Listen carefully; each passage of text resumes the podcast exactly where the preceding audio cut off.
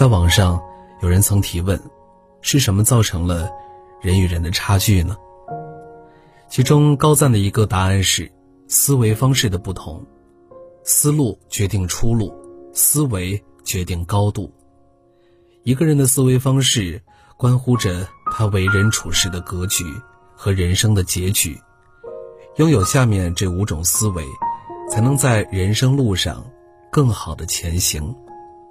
绿灯思维。有一次，林肯听闻作战部长爱德华史丹顿骂他是一个笨蛋，林肯却并没有因此而生气，反而是心平气和地对旁人说：“如果史丹顿说我是个笨蛋，那我一定就是个笨蛋，因为他几乎从来没有出过错，我得亲自去看一看。”了解情况后，林肯才得知，原来是自己签发了一项错误的命令。所以才招来了史丹顿的责骂，于是他亲自去见了史丹顿，并且迅速收回了成命。作家程甲在《好好学习》一书中提出过两个概念：当听到别人建议时，不加思索就产生排斥心理，认为对方是在挑刺儿，被称之为红灯思维；而绿灯思维的人则会抱着一种开放包容的态度。让自己从中汲取经验。林肯就是一个典型的绿灯思维的人，即使是面对质疑的声音，也能理性听取，让自己从中受益。想起了乔布斯的那句著名的话：“我特别喜欢和聪明的人在一起工作，因为不用考虑他们的尊严。”并非是聪明人没有尊严，而是他们更关注自身的成长。能以一种包容的心态去倾听不同的观点，开启绿灯思维的人，才会拥有更多成长的可能性，在人生路上顺畅通行。转弯思维，宋代时有家书院请了一个叫于涛的石匠，雕刻一座孔子像，完成之后却发现雕像的眼睛不是直视着正前方。而是向下看的。书院修这尊雕像的目的，就是希望学子们能在孔圣人的注视下好好读书。于是就要求于涛给雕像修改眼睛。于涛听了之后犯了难，雕像已经成型，如果再修改眼睛，那势必会破坏整体的美感。他思虑再三，对书院的管事说：“不用修改眼睛，只要再雕上一张书桌和一本书。”摆在雕像下面就行。学生们看到圣人学识渊博，尚在学习，就更没有理由偷懒了。书院的管事一听，连连点头称是。而加上了书桌、书本之后，雕像变得更有韵味了。前来参拜的人也更胜从前。本来是一桩麻烦，可是换了一个思路，事情就转危为安了。生活中，我们也常会一个不留神就走入某个死胡同中，这个时候一味的横冲直撞，只会让自己遍体鳞伤。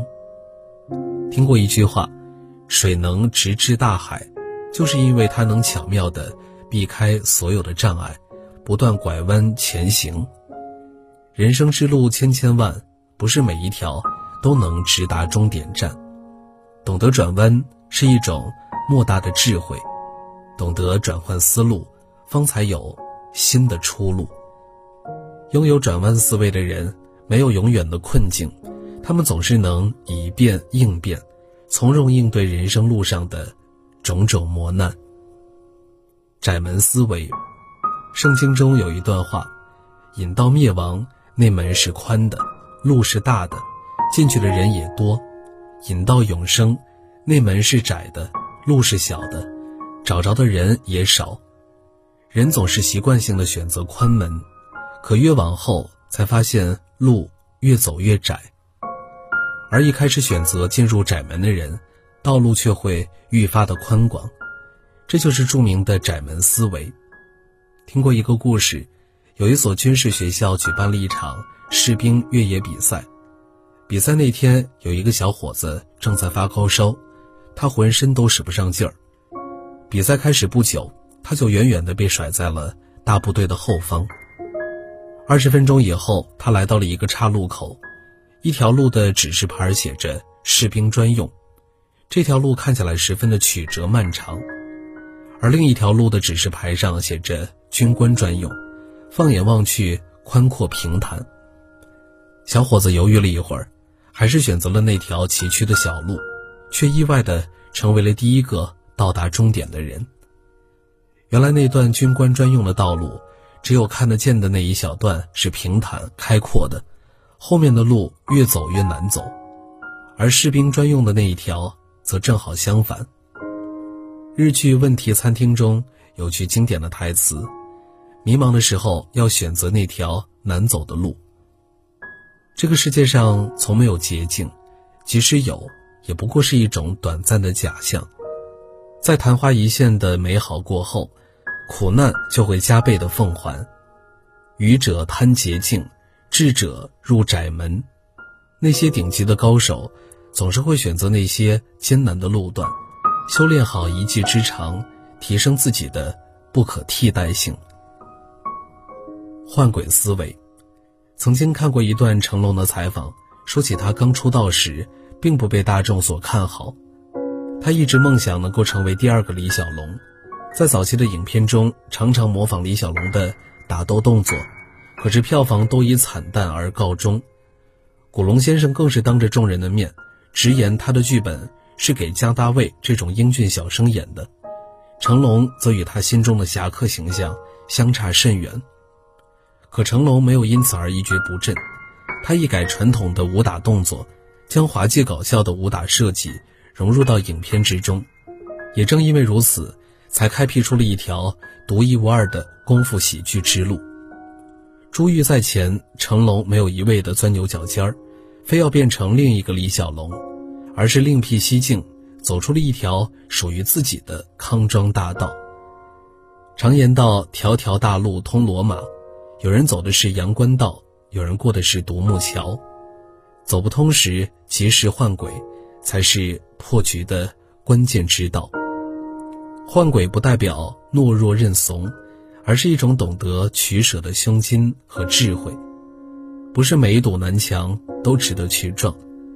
人生有许多时候，放得下比拿得起更为重要。拥有换轨思维，才能及时止损，减少无谓的自我消耗，拓宽人生的轨道，才能让自己有更多的选择，离成功更进一步。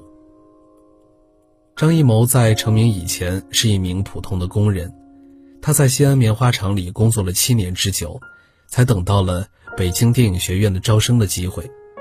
可当时他已经二十八岁了，远远超出了招生的年龄范畴。他深知这是改变他命运的机会，于是，他就给文化部长写了一封信，表达了强烈的求学渴望，并将自己平时满意的摄影作品精心整理成册。一起寄了过去。部长看到以后，被张艺谋的才华和勇气所打动，这才给出了特批，建议电影学院破格录取他。张艺谋也才得以圆了自己的大学梦。他曾在采访中坦言，当年能上电影学院是改变我一生的一个机遇。若是他没有把握住这次机会，他这一生恐怕都只是一名纺织工人。抓住了这个关键的赛点，他的人生才拥有了逆风翻盘的机会。这就是赛点思维。当比赛进入到了决定胜负的时刻，一定要拼命抓住机会，奋力一搏。人生有无数个机会，有的无关痛痒，有的却至关重要。把握住了，就能够逆转命运的轮盘。巴菲特也曾说过，在他过去四十年的职业生涯里。只有十二个投资决策使他拥有了现在的地位。拥有赛点思维的人，就像是一只潜力股，哪怕他们也曾错失良机，却总能在下一个赛点来临之际拼尽全力，为自己的人生迎来转机。顺丰创始人王卫所说：“一个人成功一次，也许是偶然，但若能长期成功，那肯定有其独到之处。”可能从思维到行为，都跟别人不太一样。思维的高度决定了人生的高度。一个人有什么样的思维，就会拥有什么样的命运。唯有不断推动思维的墙，人生之路方才能越走越宽。